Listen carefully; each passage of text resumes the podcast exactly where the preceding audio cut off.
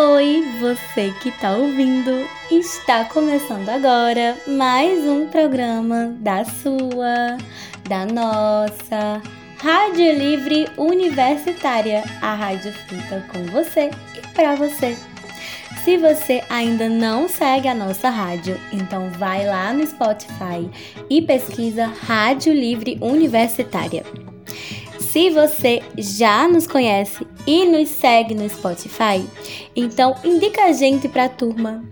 Reforçamos a nossa parceria com a Rádio Literária Carrapato e com a Rádio Cafundó. E lembramos que os nossos programas são transmitidos na Rádio Cafundó todos os sábados às duas e meia da tarde e na Rádio Carrapato às duas horas da tarde, aos sábados, e às dez da manhã aos domingos.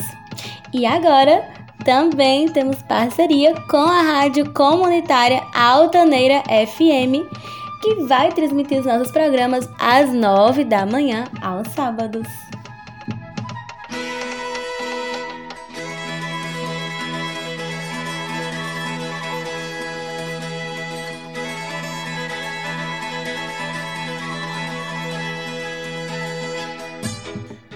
Esta semana, o Centro Acadêmico Livre de Geografia, Galigel, e o Departamento de Geociências, DEGEL, estão realizando a 14ª Semana de Geografia da URCA, que tem como tema Ensinando a construir novos olhares para a ciência e educação geográfica. É neste sentido que trazemos esta discussão para a Rádio Livre Universitária através do tema A Geografia ensinando a construir um pensamento crítico. Em parceria com o Centro Acadêmico de Geografia, convidamos alguns estudantes, professores e organizadores do evento para falar um pouquinho sobre o assunto. Começamos o nosso papo com o estudante Paulo Henrique de Souza Lima, bolsista do Programa de Iniciação à Docência, PIBID. Paulo, pensando em um panorama geral, de que forma a geografia pode ajudar na construção de um conhecimento crítico? A geografia tem a oportunidade de dialogar com outras áreas do conhecimento em busca da compreensão da complexa realidade do mundo, tendo em vista as relações espaciais que os seres humanos traçam entre si e a natureza. A um de seus conceitos principais, como espaço, paisagem, território, lugar, região, se fazem das várias formas de análise espaciais na compreensão da sociedade no espaço-tempo. Dessa forma, o conhecimento geográfico é desenvolvido abordando as diversas formas de análise existentes através das indagações e diálogos das instâncias e onde se pode chegar a uma compreensão, um entendimento crítico da realidade que tenha o cotidiano dos sujeitos como ponto de partida e o ponto de chegada. Calai demonstra a importância do lugar e dos sujeitos para um conhecimento que inclua o contexto do espaço vivido. Miguel Arroio traz a importância das trajetórias, das lutas por trabalho, por terra, por igualdade de gênero e racial e por direito a uma educação temáticas a serem levadas em conta no processo de ensino-aprendizagem. Como também Milton Santos, com sua grande contribuição à geografia crítica. Por fim, essa é uma tentativa de resposta de ter o conhecimento geográfico de forma crítica, como um olhar apurado sobre a sociedade, a educação, a vida e as complexidades das relações espaciais.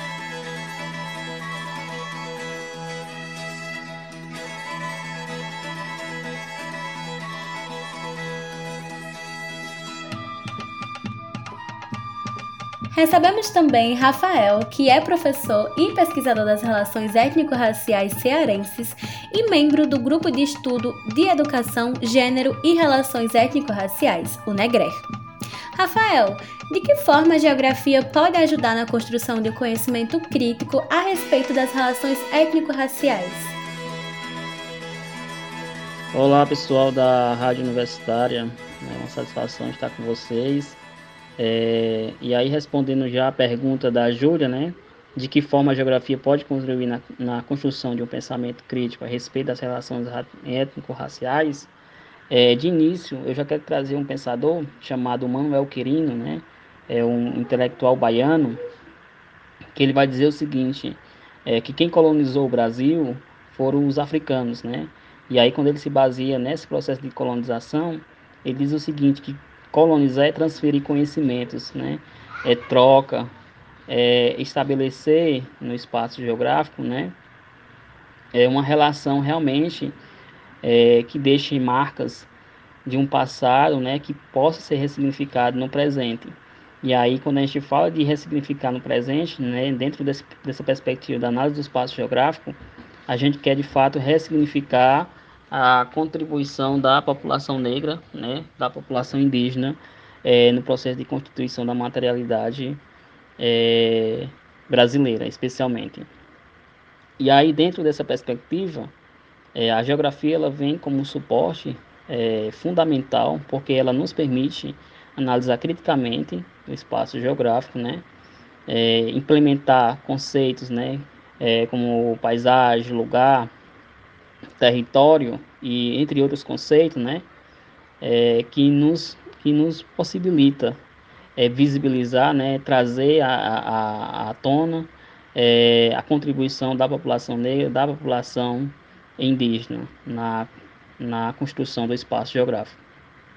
E aí, dentro de algumas especificidades, eu quero chamar a atenção, baseado nos estudos do grande intelectual é, Henrique Cunha Júnior, né, é, que ele vem dizer que muito do que existe na materialidade brasileira é, são africanas, né? técnicas e tecnologias é, que influenciaram é, no processo de formação urbana brasileira.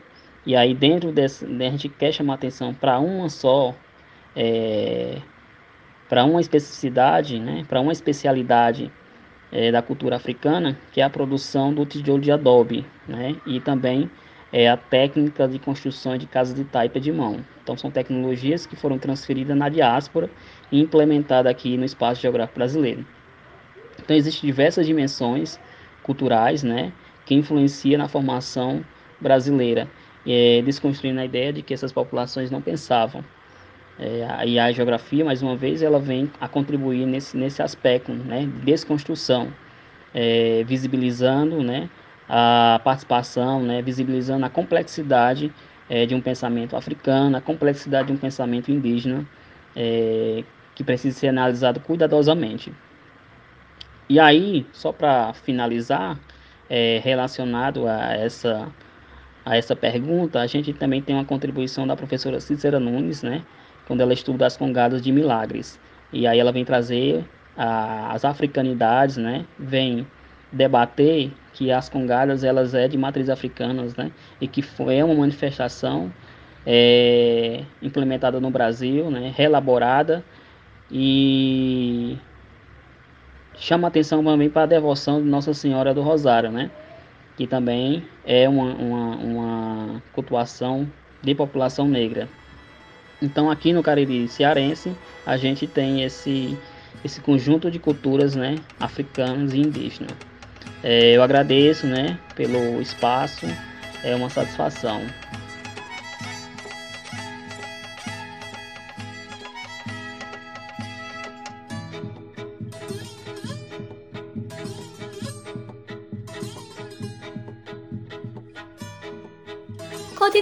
Nosso papo com Eibe Santana da Silva, professor do Departamento de Geociências e doutor em Arquitetura e Urbanismo.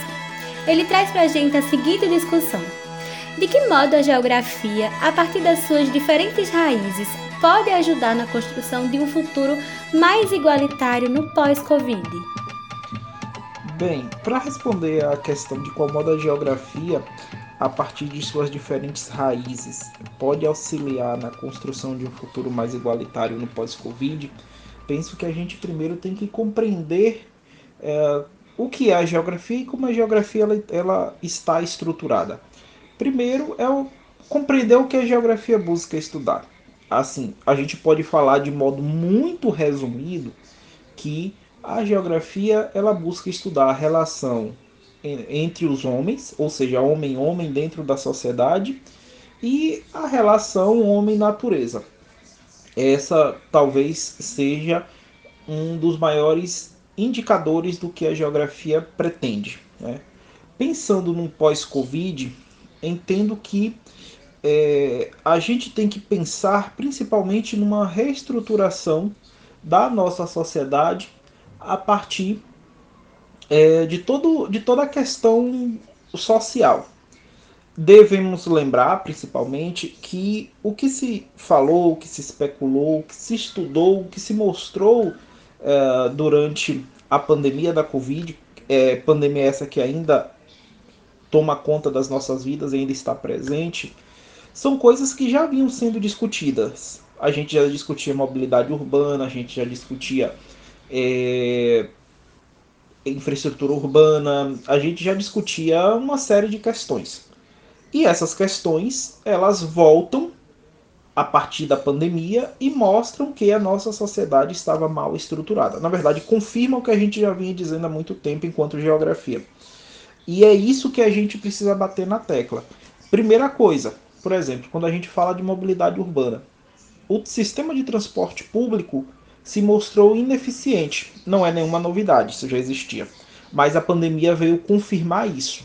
São Paulo, por exemplo, durante a pandemia, durante a primeira onda, no ano de 2020, gastou 6 bilhões de reais somente para manter os ônibus do município parados na garagem. Por que não refletir esses valores? Por que não procurar é, colocar esses valores na melhoria do sistema. Né? A gente falou muito de distanciamento social, a gente falou muito de cuidados básicos como lavar as mãos, agora durante essa pandemia. Mas como se distanciar? Como lavar as mãos se a gente tem um problema muito grave de saneamento básico no Brasil? Nosso saneamento básico é péssimo. Os dados do IBGE, de, do censo demográfico do IBGE, mostram isso lá em 2010. As estimativas de 2017 e 2018 confirmam que essa situação permanece caótica. É. Então, é outra coisa que a gente vem discutir. Como o básico, que é lavar as mãos, durante a pandemia foi algo extremamente complicado.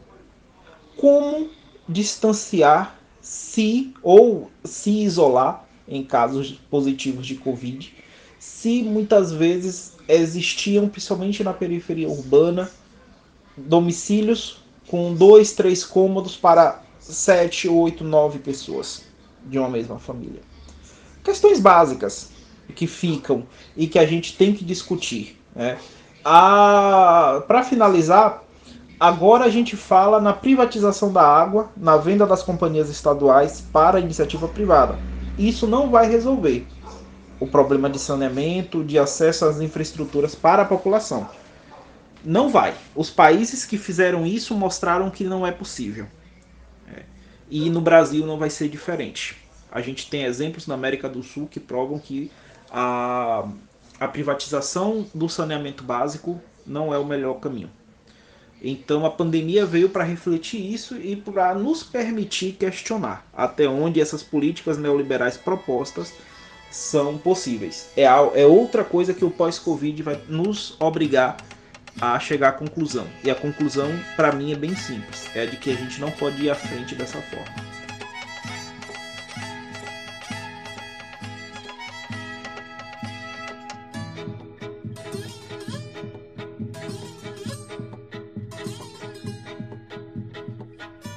Agora que conhecemos um pouco sobre o tema e sobre a sua importância, gostaríamos de direcionar a próxima pergunta à Aline, estudante do quinto semestre de Geografia da URCA, integrante do Centro Acadêmico de Geografia e também uma das organizadoras da 14ª Semagel. De que forma o tema Geografia ensinando a construir um pensamento crítico dialoga com a temática da 14ª Semagel? Então, Júlia e demais ouvintes da Rádio Universitária, é, o motivo de trabalharmos, de trazermos este tema, né, o ensinando a construir novos olhares para a ciência e educação geográfica, ele tem como objetivo trabalhar a geografia na construção do pensamento crítico. Então, a gente busca também discutir a importância dos conhecimentos geográficos na ciência e na educação, que são elementos fundamentais e imprescindíveis para o desenvolvimento e qualidade do ensino na atualidade brasileira. Então, essas são as perspectivas que nós trazemos para ser trabalhado dentro desse tema da Semagel da URCA 2021.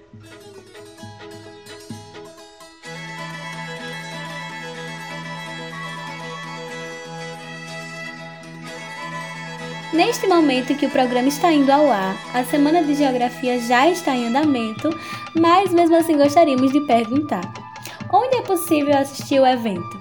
As palestras ficarão salvas e disponíveis em alguma plataforma digital?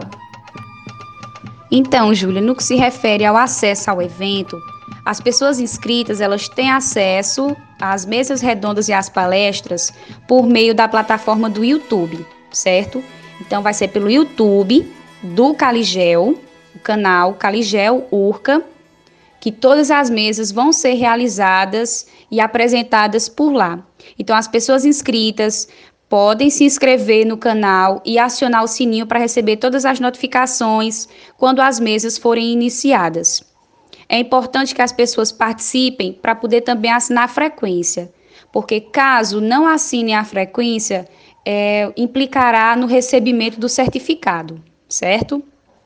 Então, nesse sentido, o evento ele vai ser apresentado pelo YouTube do Caligel, como eu falei, e relativo aos minicursos, nós teremos é, pelo Google Meet, onde as pessoas inscritas receberão nos seus e-mails é, os links de todos os minicursos, tá certo? Os quais forem inscritos. Então, nesse sentido, as plataformas nós temos o YouTube e é o Google Meet, tá certo? Elas ficarão salvas e disponíveis na plataforma. Porém, para receber o certificado, é importante que as pessoas inscritas assistam e assinem a lista de frequência e participem também, né? Porque esse, essa é a intenção. Então, desde já, muito obrigada.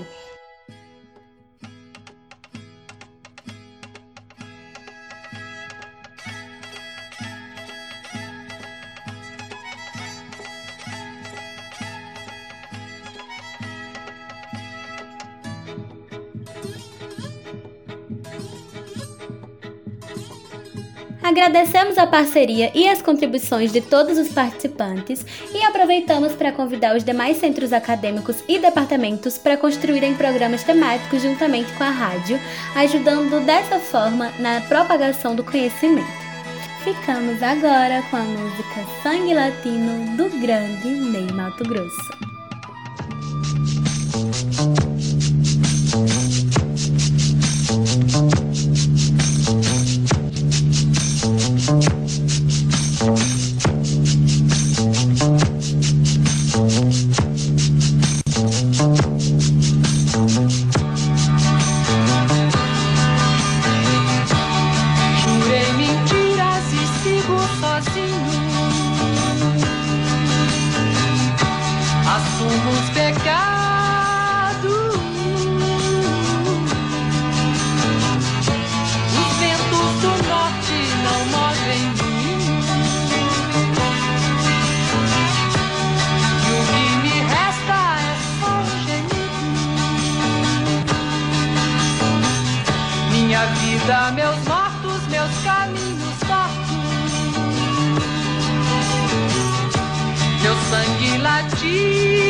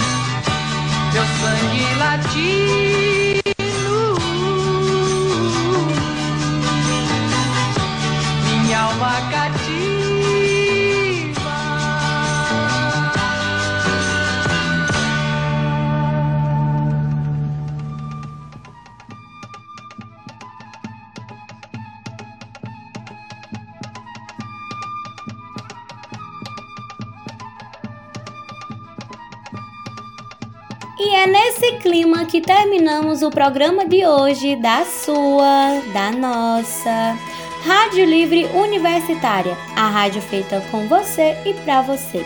Entre em contato com a gente e vem fazer parte dessa movimentação plural, artística e social. Até mais!